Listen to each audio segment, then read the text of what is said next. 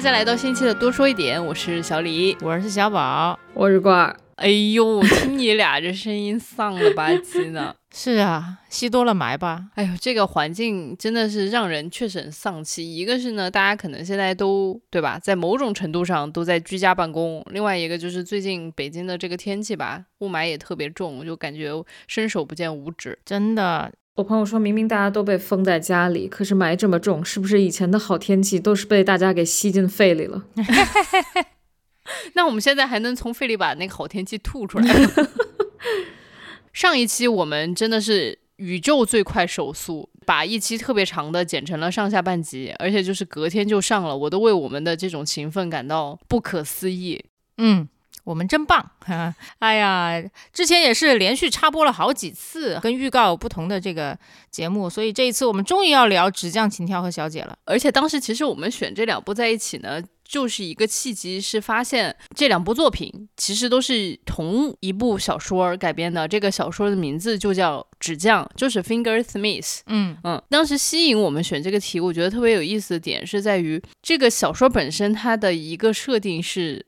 欧美那边的设定，嗯，然后 BBC 当时翻拍的《纸张情挑》呢，它确实就比较好的去还原了小说里面的那个场景，嗯，然后但是朴赞玉导演的这个小姐呢，她其实完全就把它移植到了另外一个东亚的语境里面。对吧？就是当时我猜应该是日剧时期，因为当时朝鲜对对他们非常的崇尚这个日本的文化嘛。嗯，但是这两部片子我们看下来呢，都还挺喜欢的。我觉得这个两部的改编都还比较成功。我不知道你们两个是不是有这样子的感受？说老实话啊，首先我的观感非常的肤浅。看《纸匠情挑》的时候，那个资源啊，由于这个片子是二零零五年的，有一种浓厚的 VCD 的感觉，你知道，都不是 DVD，有一种 VCD 的感觉。我妈呀！然后就看得我特别的辛苦，然后人物也是变形的，然后像素也特别的低。那看这个小姐的时候，哇，那个四 K 画质，首先有一个肤浅的对比哈，就除了这个画质哈，就是这个故事，两个故事都非常非常好。但我相信这肯定是小说的功劳，时时刻刻都有钩子就不说了哈。然后主要是经常来个大反转，那反转就是对我来说就是兜头。泼了一盆水，我都来不及喊啊，你知道吗？什么？就那种感觉。所以，所以真的 就是我，我现在不剧透哈，待会儿我们会聊到剧情的。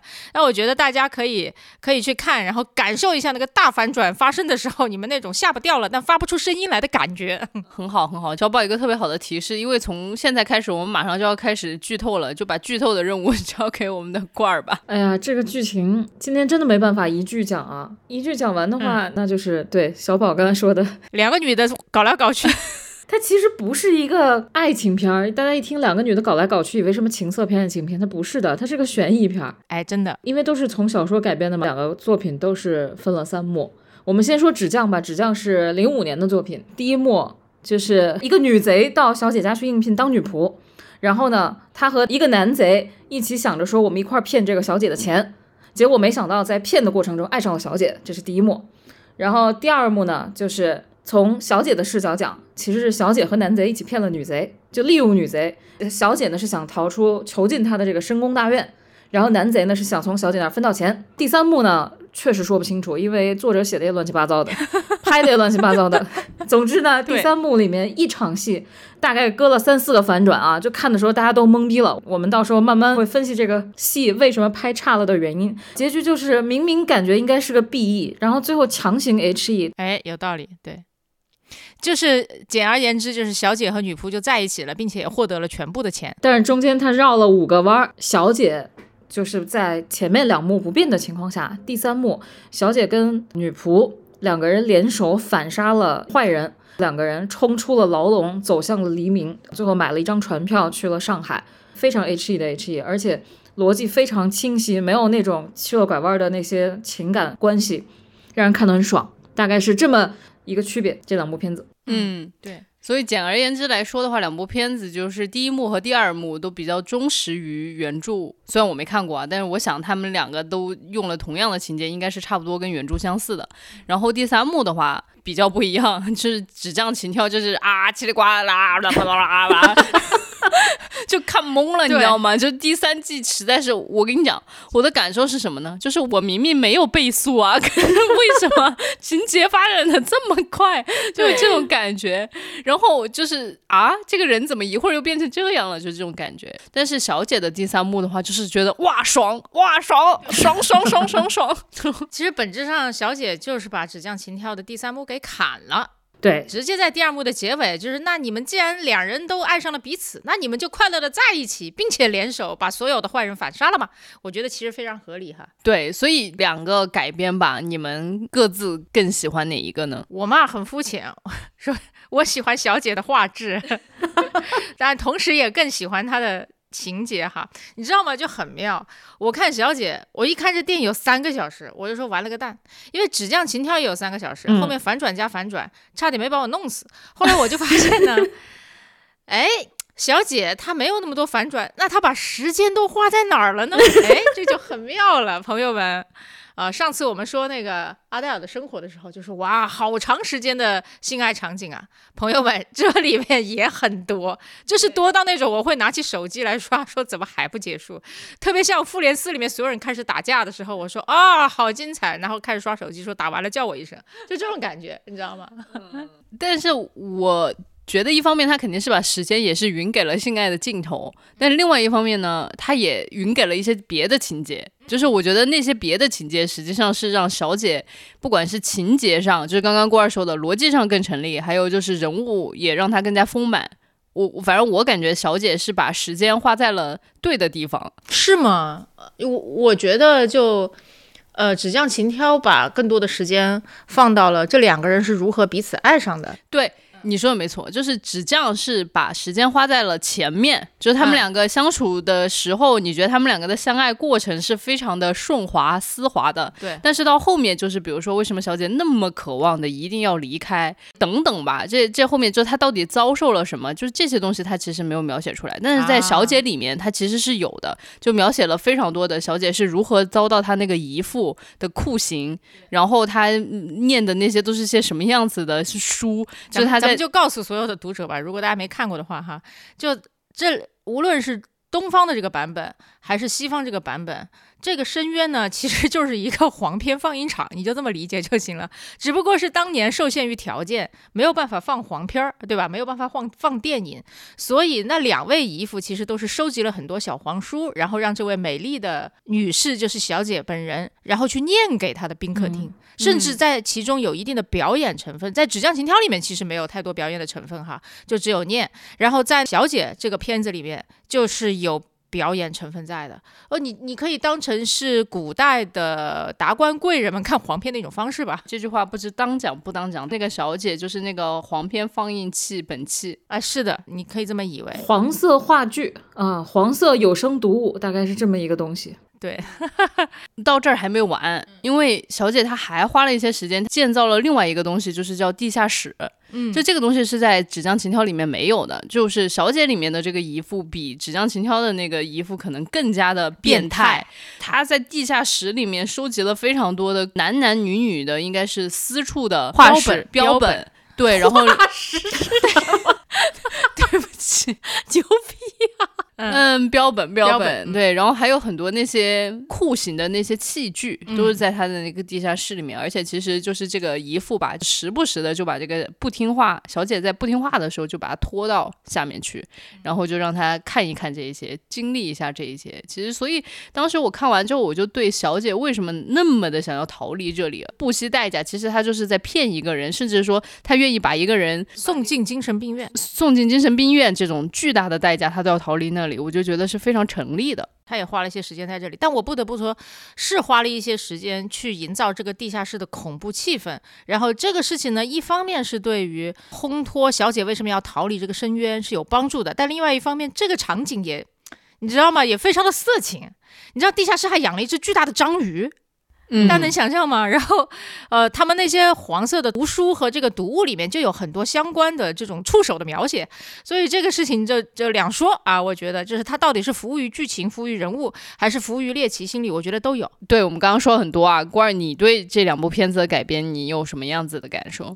肯定是各有利弊。感情方面啊，我觉得肯定是纸匠做的更好，因为嗯每一件日常生活里的小事，两个人如何相识，如何接触，那种小心翼翼碰触碰到你又缩回手的那种感情，描述的超级好，就非常细腻。对，非常非常细腻，然后它里面会有很多特别好的桥段，一会儿我们可能会提到，就是真是那种你看过你就很难忘，会觉得这是一个非常好的描述两人之间感情升温的那种标志性事件，就高光时刻所谓的。嗯，比如说小姐和女仆睡过以后，第一次小姐去写生画女仆的时候，女仆就睡着了，在阳光下，然后这个时候呢，小姐就看呆了。然后她的嗯颜料就掉在了纸面上，然后当然这个细节就被绅士就是那个男骗子给抓住了嘛，所以男骗子后面就以以此为柄来要挟小姐。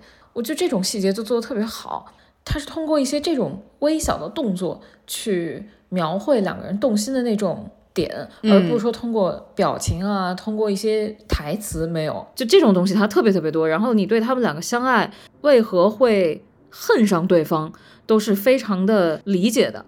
在小姐这边，我觉得她是通过性爱加速了这个过程，因为她篇幅有限。但是你看到最后也不觉得这是感情，更感觉这是激情和欲望。嗯，对，郭二刚刚说的时候，我找了一下那个我当时看小姐的时候的一个笔记，我就写第一晚就睡在一起了，还有中间其实有一段，他非常快的就进入了那个女仆对那个男爵生气。醋意的那一块儿，就是嗯又是扔香菇，又是扔画架，然后当时我就在旁边记了一个小笔记，我说啊，醋意来的这么快，就是我都觉得你俩还没咋了呢，你咋就爱上小姐了呢？对，但是纸匠里面我就会觉得，哎呀，就是一点一点，一点一点，然后两个就互相爱上了。嗯，小姐里面你就感觉刚开始是女孩帮女孩的那种东西，就是我知道这个男的在嗯骗她，然后她又很美，她又很可怜，所以我想帮她，但是不是出于爱人的那种想帮，嗯，所以你就会觉得小姐里面这块稍微浅了一点。虽然最后后面有很多特别好看的场景，有很多特别亲密的动作，但你都觉得它的开头弱了。后面的那个爱情高塔虽然很高，你就觉得有点不是很结实。嗯，而且小姐的感情里面还有一块，是因为刚刚小李说的，就是她太压抑了，太变态了，她想跑出去那个心太强烈了，所以如果这个女仆是个别的人，她可能也成立，嗯，所以你就会觉得这是爱情吗？我打一个问号。其实看小姐的时候，我依然看到了一种李安的话，就叫做五千年的性压抑。太你们觉不觉得？太压抑了？太压抑了，就因为因为非常压抑，所以基本上所有的爱情啊，但就但凡有一个机会表达这种情欲，会表达的非常的极致，甚至超出你能够承受的极限。就呃，我记得在《纸匠情挑》中，他们感情升温有一个非常重要的事件，就是他们俩一起拉手跳舞嘛。对，但是在那个小姐里边，这个电影里边，然后他们俩感情升温的重要事件是在洗澡的时候，呃，女仆往手上戴了一个金属的指套去帮小姐磨牙齿。嗯，啊，首先这个事情就很诡异，就为什么呢？然后其次就是那个拍法，你就想想一个手指头在嘴里面来来回回、来来回回的在那里搓，然后你就会觉得啊，什么呀？就就是情色中带着一丝诡异，诡异中带着一丝，就该怎么该怎么形容比较好呢？就是让你有一点点不是那么舒服。哎，可明明纸匠里也有同样的场景，那个时候我就觉得还可以接受，对，我觉得是因为演员的表情，演那个帽的，就是演小姐的那个女孩吧。当时被女仆磨牙的时候，你觉得她是声色，带着一丝无措，带着一丝嗯情欲、情窦初开的懵懂。因为她虽然天天读小黄书，但是真正跟人有这种互动之情的，这是第一次嘛。可是小姐里面可能金敏喜她长的那个样子，或者说她的表情吧，你会觉得哇，她高潮了。对不起，哎，这个又跟这拍摄手法有关系了。我记得就《纸匠情挑》大量的其实是使用中景来表现这些事物的，对吧？对，啊，然后在《小姐》里面是用大量的特写，并且来回切那个视视角，就 我 我感觉小宝就是多聊几期播客，已经成为了这种性爱镜头拍摄大师。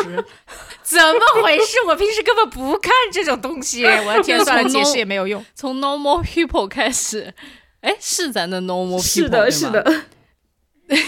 对，从 normal people 开始，然后到阿黛尔的生活，然后再到纸浆情挑和小姐的对比，小宝不愧是你，谢谢啊。就包括阿黛尔吧，其实他用的大量都是中景，嗯，或者关键镜头都是用中景拍的，呃，也会有一些特写，但特写的时候基本上是特写两个人一起的那个表情啊，我觉得问题也不大。也也不叫问题吧哈，但是，但是我觉得《小姐》这部片子真的有一些特写，真的让你真是哭笑不得。首先哈，就是磨牙的那个镜头，难以形容，就是一张大脸怼着这个镜头，并且张着嘴。朋友们，你就想象一下吧，面色潮红，不是张着嘴，是嘴嘴微张，张的挺圆的。我是说没有，不是微张，嘴张的挺圆的，然后一手指在里面来来回回。进进出出吧，不叫来来回回，来回听着像横向的，进出是这对吧？纵向的，大家就想象一下，这什么意思啊？对吧，导演？然后后来就他们俩滚床单了，在纸浆里面滚床单就是滚床单，谢谢大家。但是在这边滚床单呢，就滚着滚着，突然有一个特别诡异的镜头出现，哈，就是。女仆来的，我在我我想象，我来想一下这个措辞怎么样 才又不触犯什么奇怪的警报，然后又能把这个场景传递给大家，就是你就想象一下，就是呃这个女仆好就趴下去了，好吧，就是 趴下去了之后呢，就有一个镜头叫做她看着小姐的下体大喊，这实在是太美了，并且这个镜头是对着女仆的脸的，你明白吗？就在我看来，这就是 视角。就是从某处啊往外看的视角，这也太奇怪了，朋友们啊。对，就此处，请小李还帮我把那个 视角的给逼掉。我帮小宝也再补充一下吧，就是一个是有了这个视角之后，他还有第二次。就是第二次在这个女仆大脸怼着的时候，她的嘴就是一嘴湿润，然后她还舔了一下嘴唇。哎哎，我觉得这个真的是太直给了，就是我感觉这个这一段的性爱拍摄极其的满足男性的那种窥探的欲望，我就感觉这就活脱脱的就是我们 Pornhub 上面的一些那个拉拉黄片儿的感觉，比那个牛多了，我觉得。拍的你说美吧，但也有一丝让人就是不舒服。我我我也觉得很有意思，就是我就在想我自己为什么会对《小姐》里面的这个性爱场景有一点不舒服。怪你你觉得呢？真的太多，他还不是阿黛尔那种，这里面频繁换姿势，我的天，体力也太好了，从床头换到床尾，一直在不停的折跟头，你知道吗？就跟演杂技一样。你前面都这么充分了，然后通过这个性爱。传递了对对方的感情，对吧？最后又加了一段非常猎奇，借用一些道具的那种。我觉得大家可以去搜一下，就是那个免龄 play。虽然它是致敬《金瓶梅》，但是《金瓶梅》因为里面写的花样非常多，我不知道听众们看没看过啊？可以去看一下，简直就性爱小百科，把这个性爱小百科拍出来了。你要一男一女也就算了，那就 porn 嘛。然后你。用了两个女孩，我看很多男观众在底下都评论看硬了，看硬了。嗯，我就觉得十分不适。哎，对我这里有两个感受，第一就是朴赞玉他的电影我没看过几部啊，我好像就看过这个，还有上次咱们已经聊过的《分手的决心》，这两部片子都给我一致的一个感受，一个就是画面非常的精美，然后但同时里面会给人一种不是太舒适的感觉。我认为这导演是有意为之，呃，就免得你观众睡着了吧，可能。还有就是他非常知道观众的点在哪里。然后在那个点上，他一定就是给给到百分之一百二，给到你就是饱到要吐出来，就那种感觉。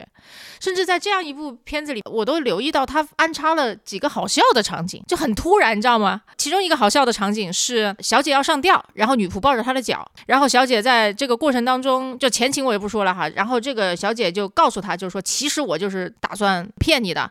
前面的一切都是我我编的，等等。那个时候，女仆抱着他的脚，突然就撒手了，然后并且在旁边就大喊，因为生气嘛，就是有没有搞错啊？就大概是这样子大喊，然后小姐就开始挣扎起来。导演是在用一个远景拍着这个场景，所以那其实是一个拍好笑动作的一个一个镜头，就出现的非常的突然，你知道吗？我觉得他经常就是给我这种感，我还没来得及笑。然后他又到下一个场景去了，就是让你醒着是吗？对，就让我醒着。因为说老实话，昨天咱咱们是昨天看的，昨天我非常累，应该是这个月最累的一天。打开那个片子看到三个小时的时候，我说杀了我吧。我心里想的是，那今天不看完也行，明天我早上花点时间看。结果我活生生把它看完了。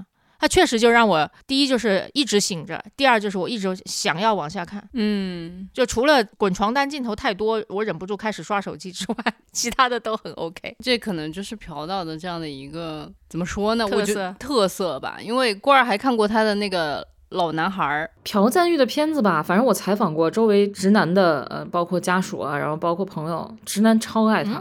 但是到分手的决心的时候，直男对他的爱下降了一些。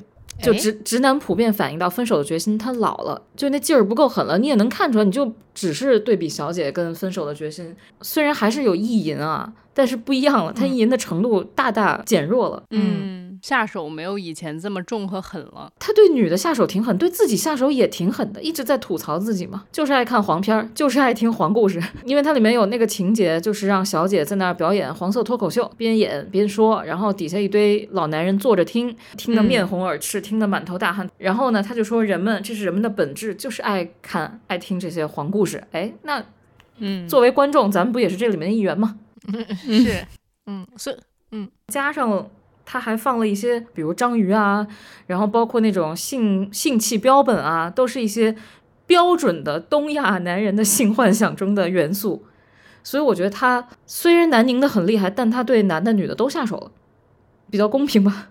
比较公平。嗯，就反正别的我没看过，我我还挺喜欢他的，而且我也很欣赏他，就自己吐槽自己、吐槽所有人的这种状态。就至少他说我就是要这样，我就是要迎合人性的这种，对吧？呃，需求，他不会把自己在自己的电影里面又拍了一个小黄片这件事情包装的高大上，不会给他强行升价值，嗯，挺好的。对，他就知道大家喜欢这些东西，那我给你啊。嗯，理解理解。哎，还有一点，如果是说到这个的话，我先抛开导演啊什么的这些不说，我会觉得 小姐其实会更加的痛快一些哈，就是她的女性角色，然后在里面的反抗会更加直接一些，因为我是先看的纸浆，后看的小姐。在选角上面，其实纸匠的女仆会比小姐这里面的这个女仆，她们都是出身都是贼哈，就更像一个贼一些，就嗯显得更加厉害一点，你知道吗？看上去就是混社会的。而小姐里面那个女仆特别像个农民，就特别像一个就是人人畜无害的小农民，所以她看上去就不够狠。然后我真正看到她狠劲的是哪一幕哈？就是她最后和小姐一起准备离开他们的那个庄园，然后嗯去到平时她。不允许他去的那个念皇书的场所，他看到了皇书，然后看到了各种东西，然后他整个就一个暴怒，因为以前他不知道小姐经历过这一切，他知道了之后暴怒，他发怒，并且把书撕碎了扔到水里的那个瞬间，我在他的脸上看到了刘胡兰。真的，大家去看，长得都像。那一瞬间我就明白了啊，他的狠劲是这个样子，是一种革命的狠劲，你知道吗？然后在那个纸匠里面，那个女贼的这个狠劲是一种精明女性的狠劲。啊，是一种社会底层女性的这种狠劲，但是，但是真的，你看到后面你会知道，小姐里面的女仆是有革命性的，哈哈哈哈。确实，我觉得不仅仅是演员的问题，是人设变了。怎么说呢？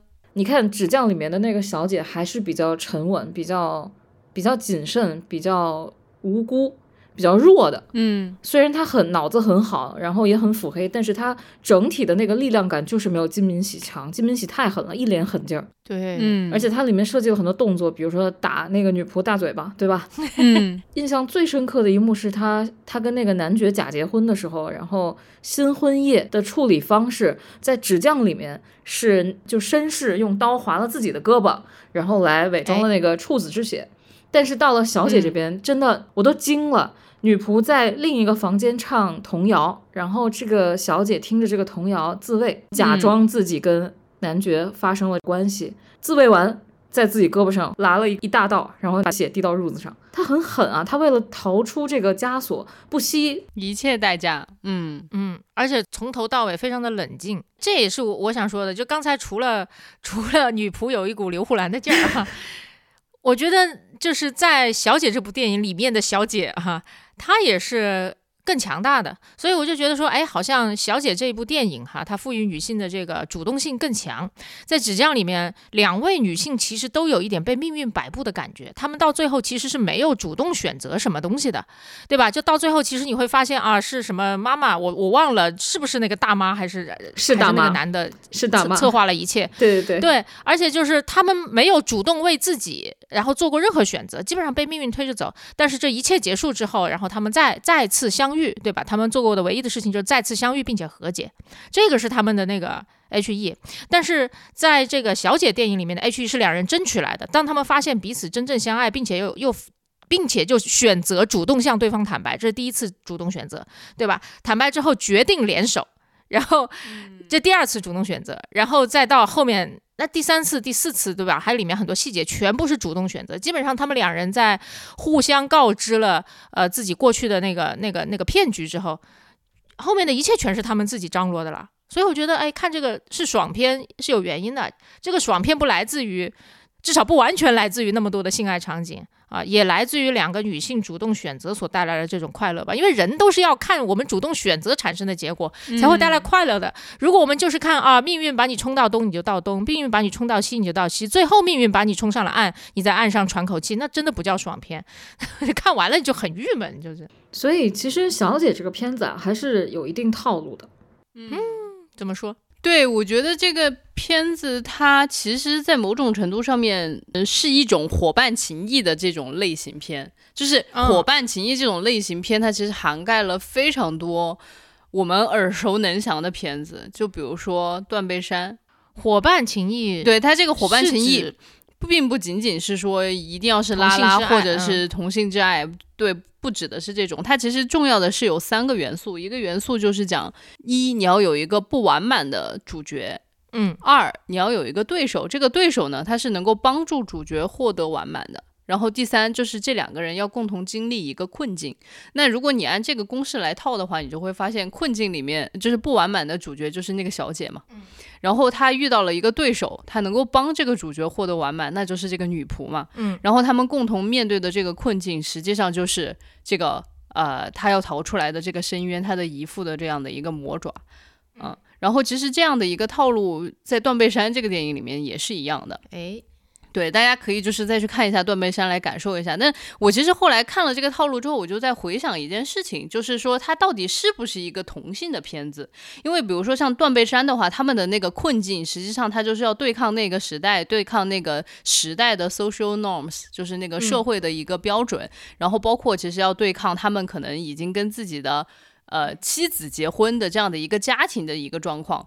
这样的困境实际上是展现一个同性之爱、禁忌之爱的这样的一个困境，但其实《小姐》里面的困境并不是这些东西，《小姐》里面的困境它其实就是我要怎么逃脱姨父的魔爪。所以说，这个也回应了刚刚郭二说的那句话，就他们的那个压抑太多了之后，你会发现可能不是小姐和女仆这个事情也可以成立，他不一定非要是这种拉拉之爱，他可能可以是另外一种一个男的和一个女的也可以成立。嗯，因为他要对抗的那个东西，并不是一个当时的一个社会的对同性之爱的一个成见。学到了，学到了，伙伴关系非常好。哎，没有，我听你说一半的时候，我脑海里一个感觉，就是是不是伙伴 到头来很容易成为情侣啊？因为你们对吧，又互补，然后你们就拼成了一个完美的自我，然后你们又共同经历了一些很困难的时刻，是不是？因此就特别容易成为情侣。不管是异性还是同性，有可能，但他们就是说，你们最后得到的那个结局不一定是爱情的结局，但是就是可以让你人生更加完满的这样的一个结局哦，就是帮助你成长。他好有点像那个能够帮你把你人生的一个碎片给拼起来的人。其实有很多电影，比如说两个警长一起去破一个案，然后那个主角警长就被那个副角的那个警长。完满了他的人生，这种也是一种伙伴情谊。因为这个我是在完全是在今天在看这个《救猫咪二》这部书里面找到的。然后这种模式，这个公式其实，比如说泰坦尼克号也是，然后断背山也是，其实小姐也是。嗯，大家就是以后可能看这种类型片子都可以套一套，所以我就为什么觉得小姐很完整，就是因为它完全的套进了这个公式。但纸匠情挑你就会发现套不进去了呀，因为最后他们的那个困境，你已经不知道他真实的困境到底是啥了。他的困境到底是要逃出那个魔窟，还是要逃出那个大妈给他们设计下来的陷阱？就是你会觉得有点像一个 sketch。想翻三番，然后但最后那两番因为太过于复杂，没有翻上去，你就会觉得泄劲儿了。你就会觉得，哎，你这作者是不是到最后泄劲儿了之后，你就开始瞎写，就有这种感觉。你看过小说哈？小说呃，是不是纸匠更符合小说他自己的？基本就是基本就是完整的还原了小说，但是小说它里面因为有心理描写嘛，那你这个人物心理的支撑点会更更坚实，你就会觉得这东西更可信。但是呢，你把这个心理描写要体现在电影、电视里面，那你就需要安排无数个情节来写他的心理变化。那我觉得他的篇幅有限，就塞不进去了。所以呢，他又为了要达到最后的这个效果，他就把一场戏里面塞了四五个功能，一场戏里大概有一个功能你能实现啊，就很了不起了。他实现了四五个功能，完成了四五个情节往前飞跃，人就懵了。但是我觉得，就是小姐为什么大家看完了，很多人说单薄，就是或者说她到底讲了一个啥故事，好像有点摸不到头脑。那就是两个女的搞来搞去的故事。小宝说的也没错，是因为她其实没有真实的困境，她是一个故事困境。这个嗯困境是编剧给他设置的，不是社会给他设置的。但是《纸匠》里面，其实为什么两个人没有走到一起，或者两个人恨上的那个起点，就在于女仆不愿意承认我喜欢了一个女孩，但是小姐那时候已经对女仆深陷了，所以她开始这个嗯小姐对女仆恨上了，才有了后面说我报复你，我就要报复到底。他他嗯其实有一套社会的枷锁，因为他那会儿不是维多利亚时代嘛，啊，就是人们对女女这个事情简直就是像犯罪一样，所以他不敢去说我喜欢了一个女孩，导致了他们困境上又叠了困境，所以到最后是编剧没有把这个扣给解好，但是不是说他的扣没设置好，小姐里面好像就没有，小姐里面像一个虚浮的环境，是一个完全嗯性解放、性自由的一个国家。对，就你对喜欢大家完全没有对自己喜欢女孩这件事情有任何的一点点的迟疑。反正你刚才说的特别有意思，就第一个就是小姐这个片子特别像架空的，我看着也像，因为虽然还是有一定历史背景吧，就比方日据时代的朝鲜哈，但是那个城堡和那个庄园过于豪华，就豪华到不像是真的。因为现在哈，就咱们去参观古代皇帝的这个这个房子的时候，就比方说咱们去故宫里面参观哈，你会有个感觉说皇帝有点惨，对，对吧是的，房间是很大，但这个软软装不行啊，对，就会有这种感觉。你你因为因为那毕竟是很很很久很久以前，人类的生活条件就不不怎么样，而人为了体现自己尊贵，除了就穿金戴银之外，其实没有很多方式令自己的生活真实的舒适啊。所以就在那个里面，其实有很多现代的东西、日本的东西、朝鲜的东西混在一起。而，就有一种很架空的感觉，特别像是一个以古代背景拍摄的一种科幻片儿，但我还挺喜欢的。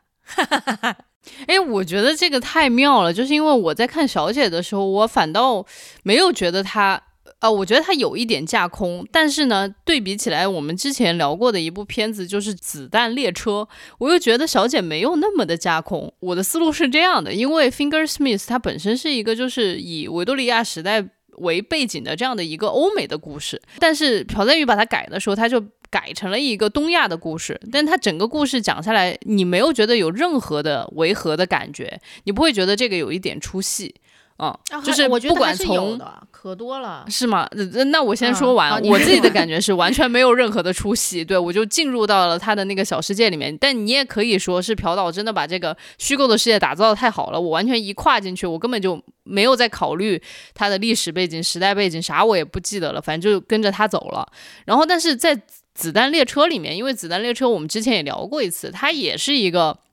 它实际上是一个日本的小说，然后结果被好莱坞的那一套叙事方式来进行了一个改编。然后虽然说它子弹列车还是让它发生在这个新干线上，这个日本的标志性的这样的一个交通工具上面，但它上里面全部都是欧美的这些大道，然后各显神通，我就会有一种你到底在演哪儿 的感觉，就是我会总有一种要出戏一下子，然后再回来，就是我就是会在想到底是在日本还是在欧洲还是在哪里，还是在你架空的这个新世界，我就觉得出戏了。我知道为啥你会出戏，就是你赛博朋克的东西看少了，你知道吗？光耳懂不懂？因为赛博朋克其实就是一个就以日本和香港为主要代表的这种东亚元素和欧美元素的一个混合。嗯，打光也是以紫光、蓝光为主要色系的这种荧光色色色系。霓霓虹色系，霓虹色系、嗯荧光色系，所以就你看，在那个子弹列车里面就体现的特别的，体现的特别的极致。在这里面其实也有一点点啊，我自己觉得也有一点点。我比较想听你说，你觉得小姐里面你出戏的地方在哪儿？其实我没有特别出戏的，因为我很快就接受了它的设定，就我就觉得这就是一个架空的东西。而且就嗯里面太多不合理的地方。就我觉得那个那个朴导就是想为大家呈上一个视觉盛宴，他一点都不想追求真实感，他就想给大家拍一个爽片，他一点都不追求人物就突然的转变啊什么的合不合理。我就举个例子吧，就比方说这个应该是二十世纪初，对吧？算是二十世纪初嘛，嗯或者十九世纪嗯左右的这么、这么一个一个年代吧。那里面的女的是不会剃腋毛的，你懂吗？就在那个年代里面，没有女的剃腋毛，所以就就你说俩女的光不溜秋的，怎么可能啊，朋友？但是就是有那个时代要剃腋毛的人，我就想用刘洋教主的，就是有这样子的人，就是有这样子的人对吧？那就是有这样的时代，好不好？就是有这样的庄园，就如此的大。你知道，因为因为上来哈，就是它有一个非常接近历史的场景，就是哎呀，日本兵在那个村乡下一样的地方跑来跑去。OK，那就交代了一个时代背景，应该是嗯日据时代的朝鲜。嗯，然后接下来就挑了一个女生，然后她坐上一辆。相对豪华的车送进一个庄园，她到了庄园门口，然后拉开门的时候，然后司机对这个对这个女仆说了一句话，叫做“你可以继续睡”，因为她当时拉开门的时候她醒了，她说“你可以继续睡，路还长着呢”，意思就是这个庄园有多大呢？就是大到你可以在里面坐着汽车再睡一觉，还没有抵达主要的那个宅子的地步。我心里就在想，朝鲜也没有那么大吧。在那一刻，我就接受了，这就是个胡扯的设定，谢谢啊。就是他就是为了烘托我们家贼了有钱，对不对？所以你就想象，我觉得很多桥段只是为了告诉你一个意思，他对真实性要求并不高。啊，那我真的是完全入了朴导的梦，就我一点都没有质疑这，就是他的所有的设定。我唯一质疑的一个设定是啥呢？就是全篇的我觉得一个小 bug，就是小姐和女仆准备联手要去整那个男骗子的时候，然后这个女仆呢还给她自己的呃以前生她养她的那个贼贼窝窝吧，嗯就是写了一封信，就说你们要来解救我，巴巴，大概这之类的需要你们的配合，嗯对这样子。但是你知道吗？他们两个的那个庄园在朝鲜，然后结果他们结婚已经去了日本，然后结果后来他们去要去日本的疯人院去解救女仆，然后我就心里面在想说，哇，这贼窝的一帮子人是得有多喜欢这个女仆，有多支持她，要跋山涉水的去日本解救她。我当时就会觉得，哎，这里好像有一点点出戏了。哦，你不说我都没有发你现。发现了没？对对我都还有就是这个女贼自己不认字，为什么她贼窝里好像人人都认字？对，看到那一刻我已经不想怀疑她什么了。关键是贼窝里面的女孩还都挺喜欢那个男骗子的。是咋就突然被收买了？然后千里迢迢，你想啊，这这个它这个地理位置和那个时间设计特别有趣。就小宝刚刚吐槽，一进庄园的时候，这个庄园大到坐汽车还是坐马车，anyway 就坐一个还不算慢的交通工具，还可以再睡一觉，对吧？然后呢，到了他们出逃，从这个庄园出逃的时候，两个人腿儿着竟然也跑了出去，对吧？天哪，你们两个打碎了我的迷梦。然后那个时候，朝鲜跟日本到底是有多发达？这个火车到底是有多快速，能让他没有被疯人院整死的时候，哎，就被解救了。就你不知道他的 这个交通工具标准在哪里，你感觉他们是坐着高铁去的。对，所以真的就是我就没有计较这些了嘛，我就说我一开始从那个什么 院子这么大，我就已经开始接受他胡说八道的这个风格了。完了，我觉得我们三个组合里面，就我们三个人的组合里面，小李是最容易被骗的，被骗的边边看还边流哈喇子，这真好看。好看啊，是好看啊，是好看的我我我我是接受了他骗我，你知道吗？嗯，我都没有意识到他在骗我，好的好的这，才是问题所在。我觉得最厉害的一点就是，一部分人没发现自己被骗，另一部分人说我心甘情愿被骗，太厉害了，这是大师。大师 真的，我们俩就充分代表了 你刚才说那两类群体，心甘情愿被骗。对，看在你画质这么好的份上，对我也是心甘情愿被骗，因为我觉得啊，就包括子弹列车，子弹列车为什么稍微有点出戏？虽然它的人物关系也拎得还可以，你看它都是保留了人物关系嘛和人物设定，但是子弹列车有一个最大的违和，就是里面的人太能说了。不是日本人，谁能叨叨叨叨叨叨叨半个小时？那个台词就连贯，然后而且那么碎碎念，我觉得只有日本的作家有这种特质。我就突然唯一想到的就是叨叨叨叨的，可能就是三爱在三部曲，但那也是两个人能互相叨的，也不能是自己在那儿叨。对，所以你再看小姐呢，她这个人物关系都拎得巨完整、巨好，然后几个三角形都立住了。所以你就会心甘情愿掉到这个故事里。然后他最聪明的一点就是把一些非常不合理，比如说朝鲜去日本这个 bug 搁到最爽的那个片段里，让你忽略它。嗯哎，聪明。哎，刚刚光儿说的最好的那几个三角都立住了，你那个三角指的是啥？嗯，我也想问这个。就比如说在原始设定中，姨父和那个被折腾死的那个姨是姨妈吗？对，然后和这个小女孩其实最早在宅子里面是三角的，然后直到姨妈死了，这个三角就塌了嘛，就塌了。然后这个男爵就嗯趁虚而入，就又把这个三角形给拼起来了。嗯嗯，然后再看外面这一层，就是小姐、女仆跟男爵也形成了一个三角形，所以他这个人物关系特别的稳，不会有让你觉得哎这块掉了，不像纸匠里面，纸匠其实他因为讲了两个女孩的命运嘛，这个命运他就没有那么严密的结构，你就会觉得它的哎你怎么看着看着觉得这块情节少了一块儿，或者跳了一块儿，因为它那个架构没有架的那么死。哦，那这种是这种三角是指咱们在剧作写作的时候，就是一定会去搭好的这种人物三角关系吗？也不一定是三角关系，就是他的人物关系很集中。我觉得啊，我我也没有研究过他这里面的人物关系图，但你就能知道他的人物关系非常的紧密，是的。不会由一个人延展出很多很多人。比如说他砍掉了这个大妈的角色，嗯，哎，嗯很有道理。纸匠里面那个大妈呀，真的是一个奇葩的存在，就是她十分的让我出戏，就是因为到最后哈，首先，呃，小姐被运送到了她的面前，她其实囚禁了小姐，对吧？而且还说了很多狠毒的话，嗯，啊，然后就很狰狞的这个面孔，哎，这个在纸匠里面演这个大妈的人，是不是在《哈利波特》里面演那个凶神恶煞的那个老师的人啊？是的，难奇怪了 啊！对对对对对，乌里奇，对对 对啊！所以你大家就我一看就觉得他很狰狞，然后很恐怖哈。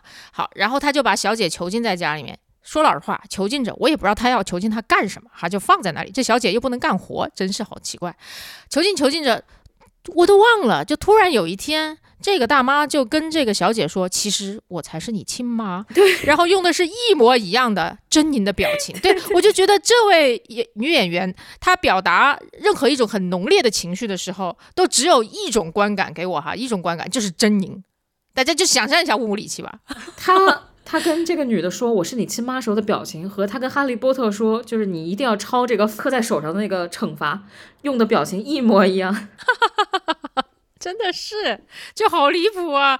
然后我看的就是，我一时没反应过来哈，就他说我是你亲妈的时候，我以为他还在施行另外一种骗术，我以为是，对吧？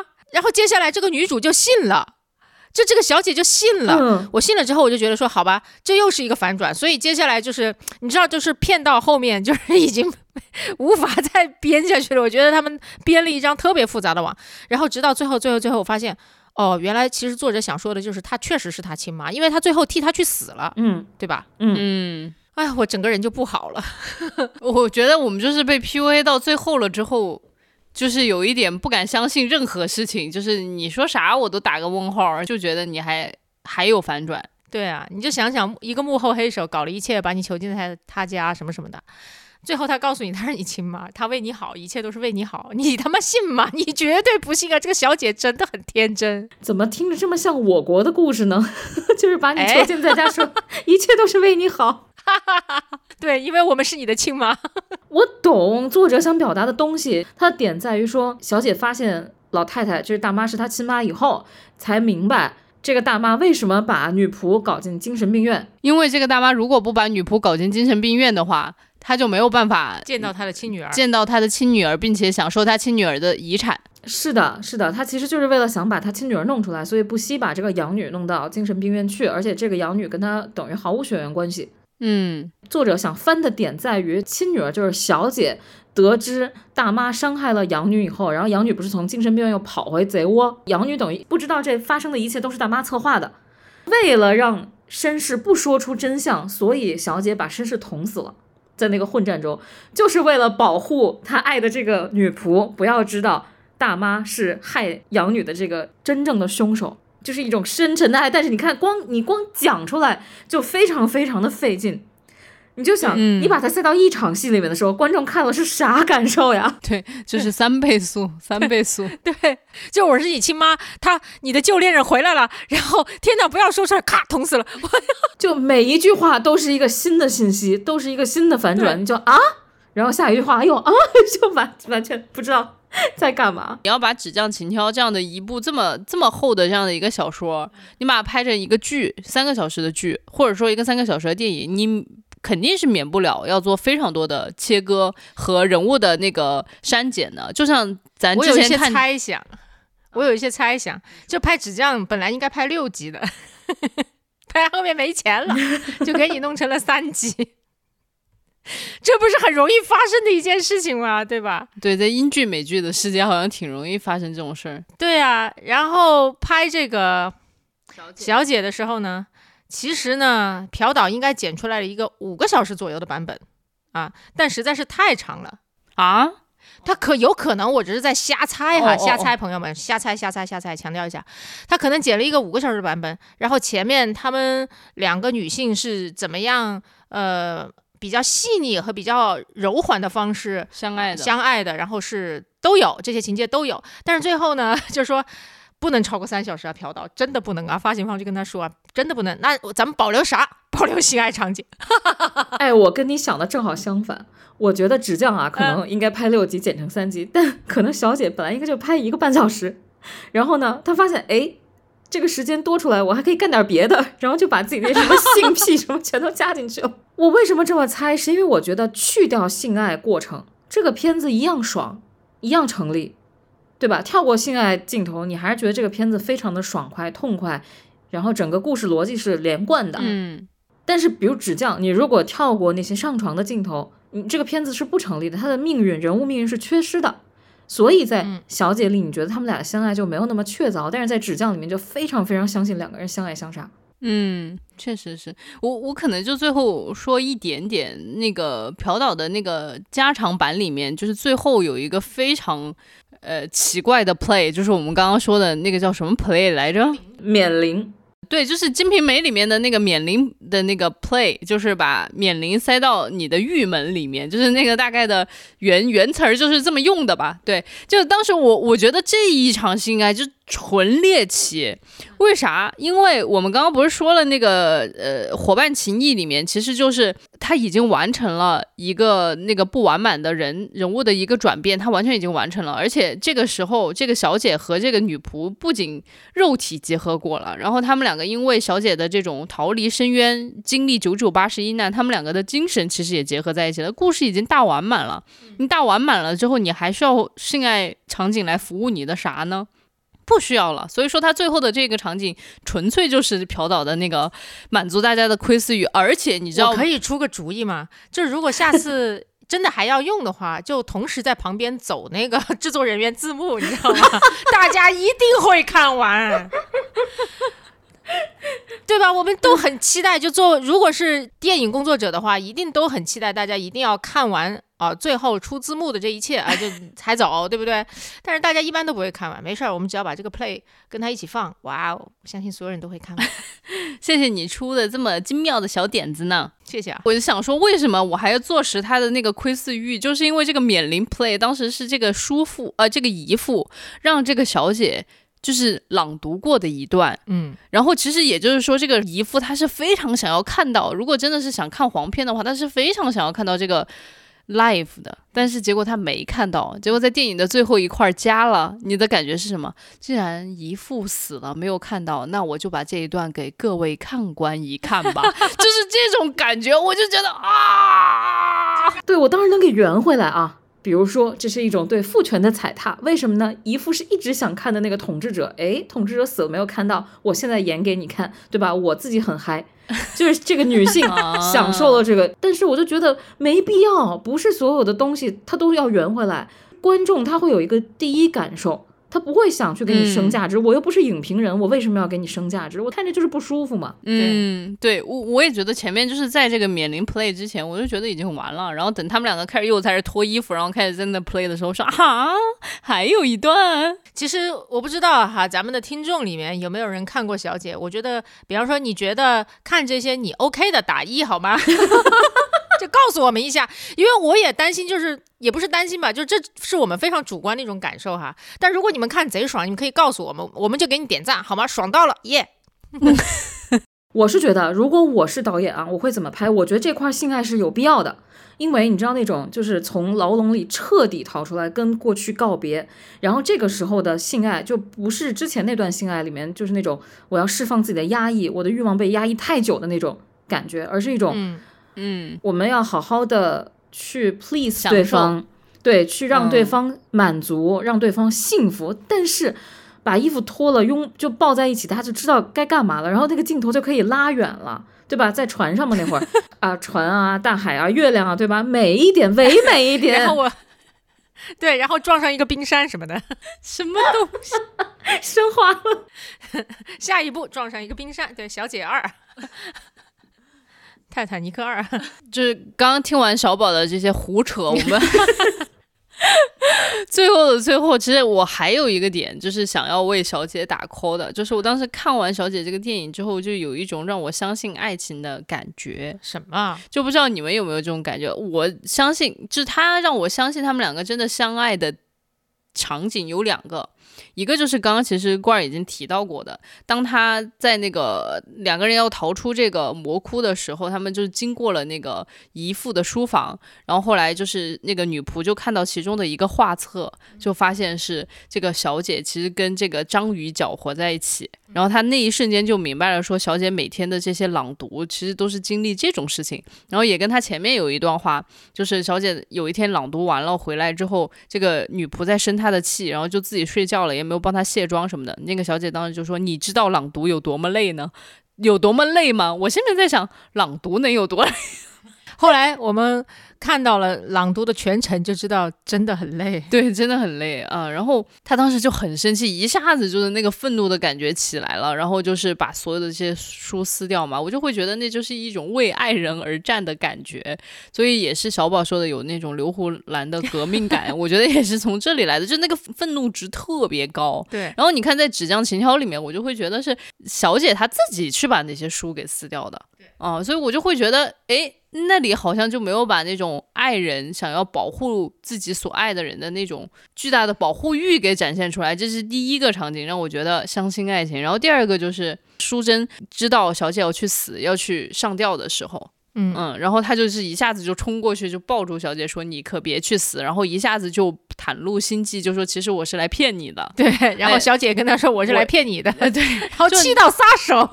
对，气到撒手。然后，但我会觉得，就是说，你要鼓起多么大的勇气，你才会愿意跟这个你朝夕相处的小姐告诉她说我是来骗你的，因为其实相当于你。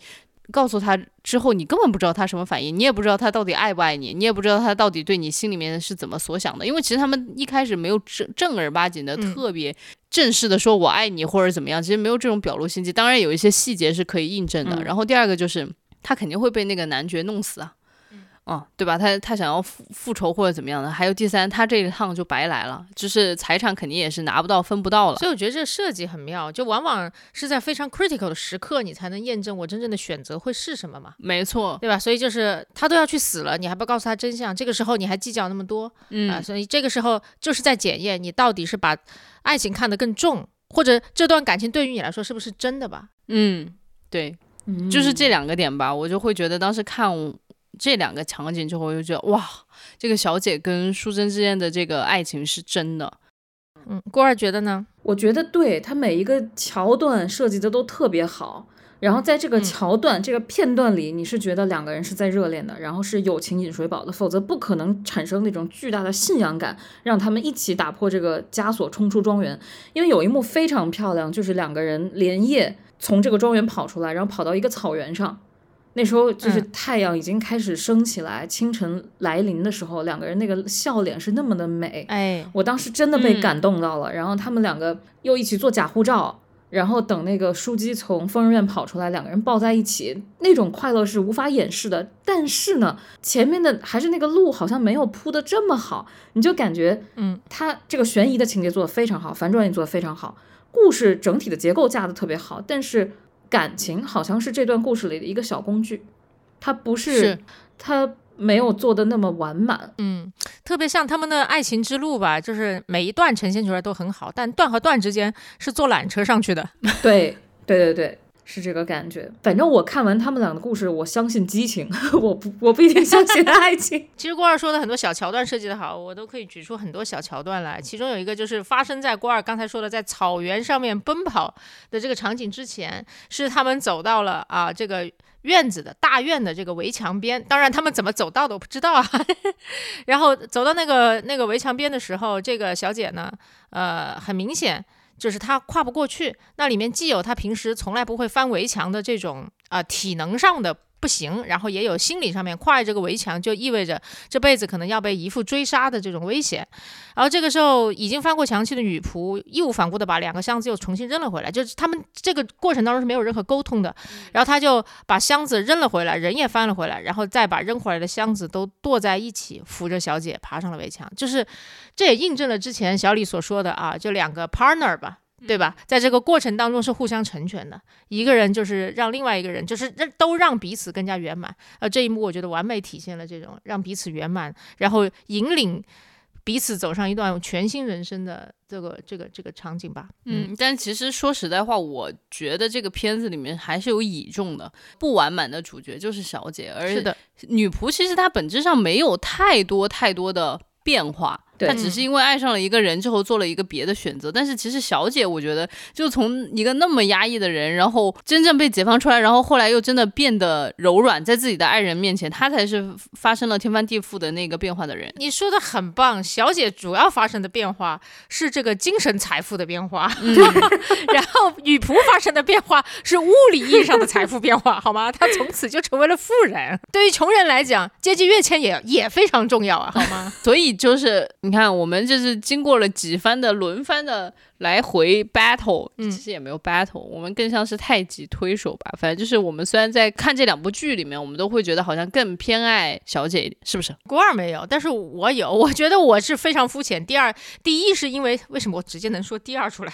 第一是因为这个小姐是后面看的，人都是对后面的这个看的东西印象比较深刻。然后还有一个就是画质比较好，真的，我真的很肤浅。我是觉得小姐的那个拍摄啊，真的太漂亮了。他的那个所有的镜头设计感，然后包括用色，我觉得是东亚人都能 get 那种专属东亚人的压抑，就是又阴冷又色情又恶心又性感，你能 get 到吗？哈哈哈哎，今天已经是我们就是这个异色电影策划系列策划的最后一期，就是我们呢虽然也没有好好策划。对，我刚想说我们有策划吗？对，什么策划啊？已经忘了耶。好想用那个拖鞋底的打你的脑壳、脑门儿。脑壳是什么东西？小壳吧？啊？什么？好了好了好了，我们就还是。呃，装模作势的想为这一个系列做做结，对吧？我们就用两个非常非常常规的问题来做结。第一个问题就是，请问各位主播，你们在这系列策划的几部片子里面，你们最喜欢的和最没有感觉的分别是哪两部呢？啊，当然也可以有好几部了。嗯，先从老鸨开始吧。好的。我呢，其实比较金鱼哈，然后我就会金鱼是什么东西？就是记忆只有七秒，所以就只有最近的这一部，然后是给我留下最深的印象的，那不就是小姐吗？原因是原因是它四 K 的分辨率吧？这梗过不去了，过不去。没有开玩笑，开玩笑。其实说白了，真的就是一个，我觉我觉得它是一个非常坦诚的商业片。嗯，他完全不遮掩自己想要取悦观众的心，然后并且就在手段上面用到了极致。呃，他也不避讳，就是我就是在猎奇的拍这一切。说白了就是，既然要做这件事儿，我就把它做到极致，不会遮遮掩掩啊，也不会强行给他上价值。那最没有感觉的一部呢？其实都还挺有感觉的啊，就是没有那种。刚刚可不是这么说的。为什么要透露给大家？我们提前对过这个词儿，是这样子啊，就是你问最没有感觉这个问题就会很奇怪，因为没有感觉，我现在都想不起他的名字来啊。哦，好吧，那你就说你最不喜欢的吧。确实我不太喜欢花生，那也请说出你的理由 啊。我们那一期说的还不够吗？我的老天鹅，那一期不仅在那个节目里面说的很够，在评论里面都说的很够啊，朋友们，我可是发了长篇大论，还置顶了评论的。那就说完你吧，嗯嗯。那官儿呢？最喜欢的是阿黛尔吧？阿黛尔和那个小姐做到了不同层面的真。嗯，那你分别讲一下，就是你觉得阿黛尔的真和小姐的真有什么差别呢？这坑越挖越深，我就不该这么说。小姐真在哪里？我就想问说，所以郭儿说的是不同层面的。小姐的真在于导演的真，就是刚才小宝说的嘛，不掩饰自己想挣钱的欲望。我觉得阿黛尔真的还挺真诚的。我不知道导演是不是把自己的一部分放到了电影里，还是他观察到的女同性恋是这样，不知道是他营造的好，还是事实就如此。但是他带给了你一种非常熨帖的感觉，让你觉得他是懂我的。那最不喜欢或者是最没有感觉的一部呢？我觉得咱们仨答案是不是都应该一样啊？对吧？因为因为这这里已经开始有了一些绑架，就是小李你不能说一、哎说一个别的，你可以说别的。小李看到有别的答案，那我们先听听小李的答案好不好？哎，没有小李的答案也恰好就是那一部呢，怎么办？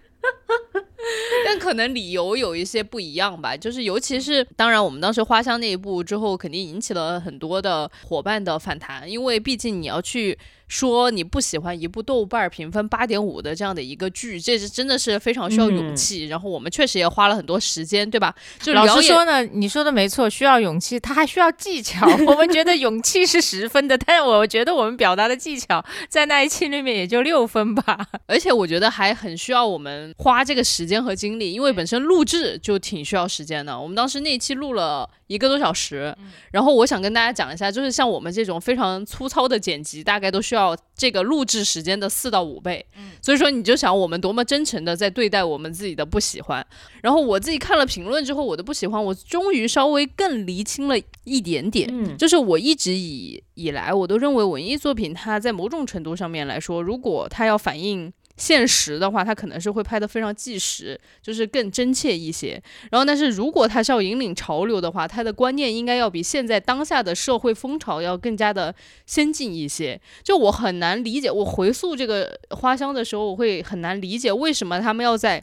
台湾同性恋婚姻已经合法化，并且在那个剧里面，其实大家都已经看到了，有一对拉拉在举办婚礼这样子的情况之下，其实大众的这个叫做什么接受程度已经很高的这样的一个情况之下，还拍一部回溯以前我没有办法自己认同自己的这样的一部片子。我会觉得跟他线下的这样的一个时代社会背景会有一点点的脱节，可能也是因为我自己对这样的电视剧的期待太高了，我就觉得他应该要引领潮流，而没有。所以说我的这种不喜欢，可能是来自一种心理上的落差吧，嗯对有一小小失望。我觉得应该是这一部分的原因。当然，可能就如果说这一个语境放在咱们大陆，然后我们大陆现在还不存在这种所谓的什么同性恋婚姻合法化，那我觉得他可能拍这样的电视剧，以这样子的一个基底背景来拍的话，我觉得可能我的。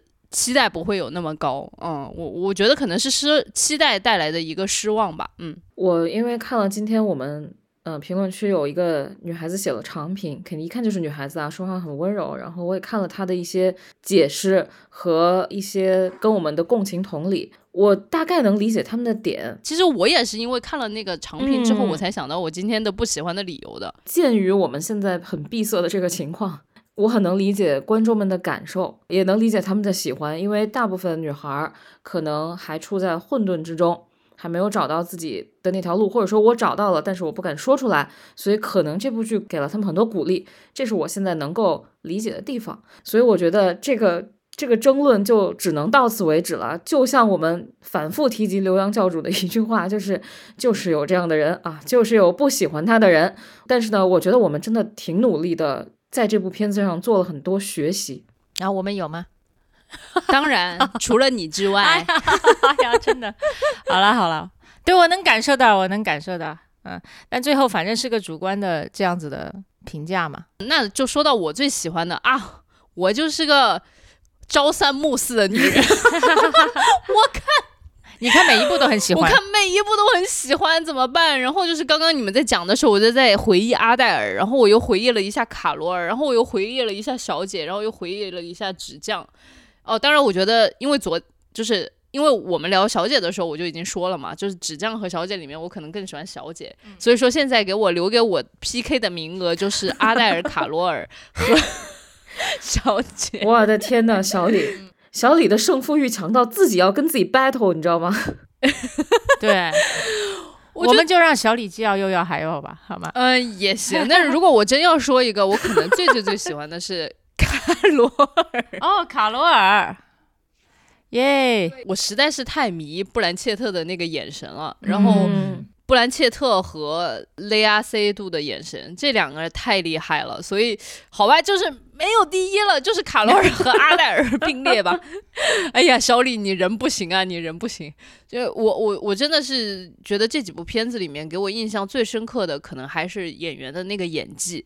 我觉得好久好久好久都没有见到过这么就是摄人心魄的这种演技了。因为前前段时间我们都看了些啥？你想想，看了。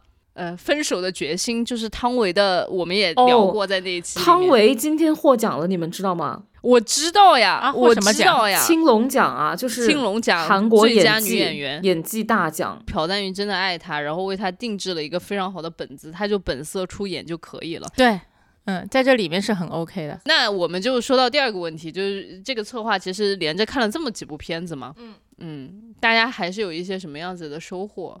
比如说刚刚说的，郭儿说我们还在这上面其实有很多的学习，我觉得就分享分享你的学习心得吧。哇，我们这个真的是一个爱学习。你爱学习，我就真的很一般。我跟你讲，我们这里面最爱学习的人其实是郭儿。我同意，就是郭儿手边永远都有一个创作的小本子，然后有什么 idea 就写下来，然后又有什么事情就是给他了一些灵感，他全部都是记录在案，你知道吗？那就由肤浅的我来先说吧。怎么回事？其实在，在前几期节目里面好像聊到过哈，就是咱们说是一个异色电影的策划，然后所有的主角和主要关系都是女同性恋，但是看完之后最大的感受其实就是这就是一段普通的关系，这就是爱情。不分性别，他们身上所出现过的所有的问题、所有的误会，他们的解决的方式，然后他们可能所产生的结局，他们所面对的压力等等，是每一个然后面对爱情的人都有可能哈，不都不不是必然的，但是都有可能经历的。因为在这个异色电影的这个过程当中哈，就我们这个策划过程当中，我们还横插了一集《再见爱人》嘛，对吧？还插进去两集，其实是。然后你连着一起看的时候，你会发现哦，其实都一样。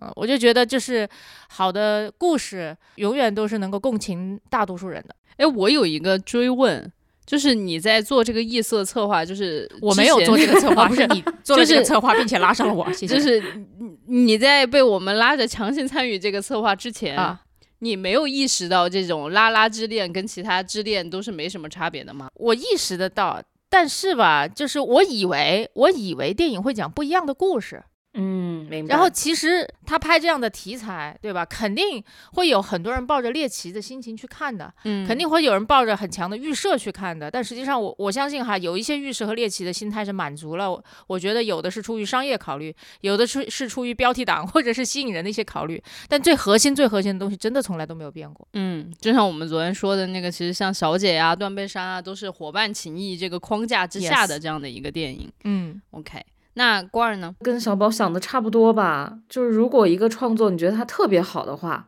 好像同性这个标签就没有那么重要。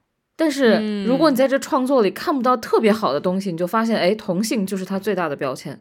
好有道理。什么感觉？就有点我看耽美漫画的那种感觉。嗯，就如果故事好，你会你会被故事感动；但是如果故事不好，你就只能看。嗯，我就不说了。明白明白。我想一想，小李学到了什么呢？小李学到了就是跟他们两个完全不一样的嗯东西。思路这么清奇吗？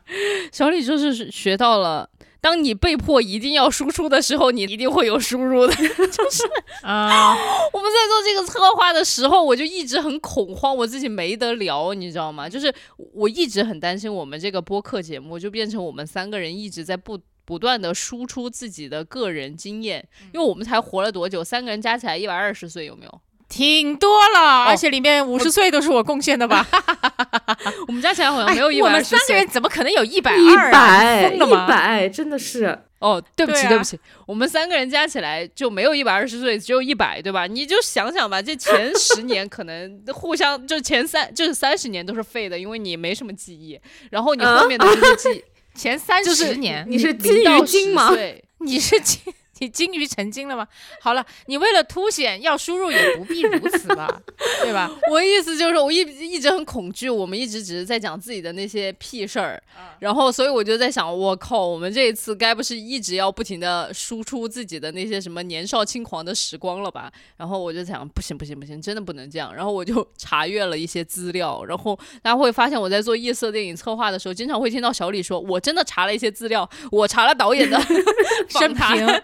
我今天去看了一本什么书，就是就是尽可能的希望还是能给大家带来一些新的资讯、新的观点，然后新的视角，嗯，然后平时呢自己懒着的时候，可能就啊随便翻翻，然后也不会把它记录下来，但是一旦就想着对观众们要有一个交代的时候，就还是会把它认真的。这个码下来，然后好好的想一个办法呈现给大家吧。嗯、呃，就所以说到这里，就是觉得如果任何伙伴想要正式的开始你自己的那个内容沉淀的话，那可能先找到一个输出的出口，就能够倒逼你开始进行一个输入，可能就是你内容沉淀的一个起点。好吧，就是想要跟大家在此刻稍微推荐一个测试，就叫盖洛普测试，就是大概带货这么生硬吗？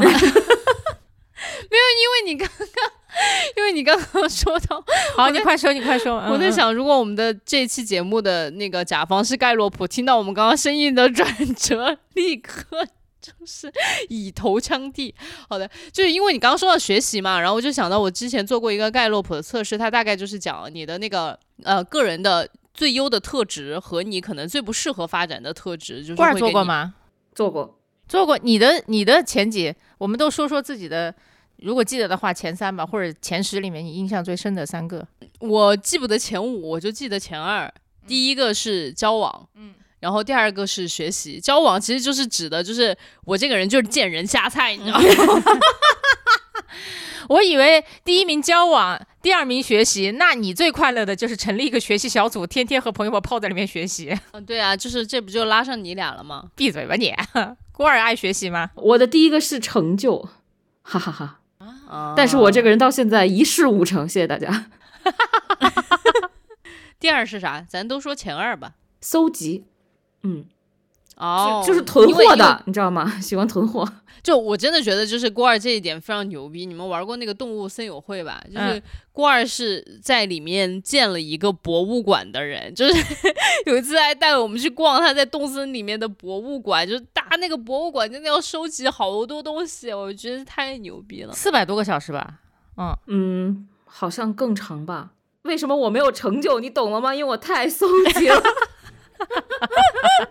天天在那儿收集奇怪的东西啊。那我的是啥来着？我反正前十里面也有成就，然后有竞争啊。嗯，我记得我当时看完你的盖洛普测试之后，我就说：“天哪，你就是一个行走的喇叭呀哦，那是整个整个看下来的话，那个影响力象限是最强的。！”所以你的竞争主要是体现在什么地方呢？就吵架不能输吧？好的吧，好的吧。我们呢，这个小破萝播客其实还没有接到任何的商业赞助，但是小李已经为非常多的品牌打过广告，比如说 多邻国，比如说 麦当劳，还有我们今天的盖洛普，就是希望以后我们能够接到一些高客单价的甲方爸爸的投放。谢谢大家。嗯，那我们异色电影策划其实到今天就呃算是结束了吧？虽然还有很多相关的电影我们是没有看的。嗯对，就是稍微提一句吧，就是在这个策划的这几集里面，有一个评论区高赞的呃电影，一直非常希望我们聊一聊的，就是《燃烧女子的画像》。对，就是可能看看后面我们有没有什么一个比较好的契机，把它翻出来看一看，然后跟大家分享一下我们的观后感吧。嗯，但最近呢，我们因为确实是。对吧？就是一些阴间新闻实在是太多，然后我们确实心情都比较颓丧，就想看一些稍微快乐一点的东西，让我们觉得 happy happy。所以就是，如果但凡小伙伴们你们之前有看过什么特别好的喜剧电影，或者说一些喜剧相关的电视剧，都可以在评论区推荐给我们。我们希望下一期聊一些快乐的东西，把这种快乐传递给大家，好吗？不要推荐快乐树朋友之类这种就是带快乐字眼，但其实非常阴间的东西给我们。听众朋友们如果感兴趣的话，可以自己搜寻一下啊。我跟你说，一定不比现在我们所处的环境更阴间。相信听众朋友们的品味，然后我们期待你们在评论区给我们投喂一些精神快乐、精神食粮，好吗？对，要真快乐。如果我们看了发现你骗我，就把你拉黑啊。好吧，那我们这一期就到这里结束喽。好，谢谢大家，拜拜，拜拜拜拜，下周见，下周见。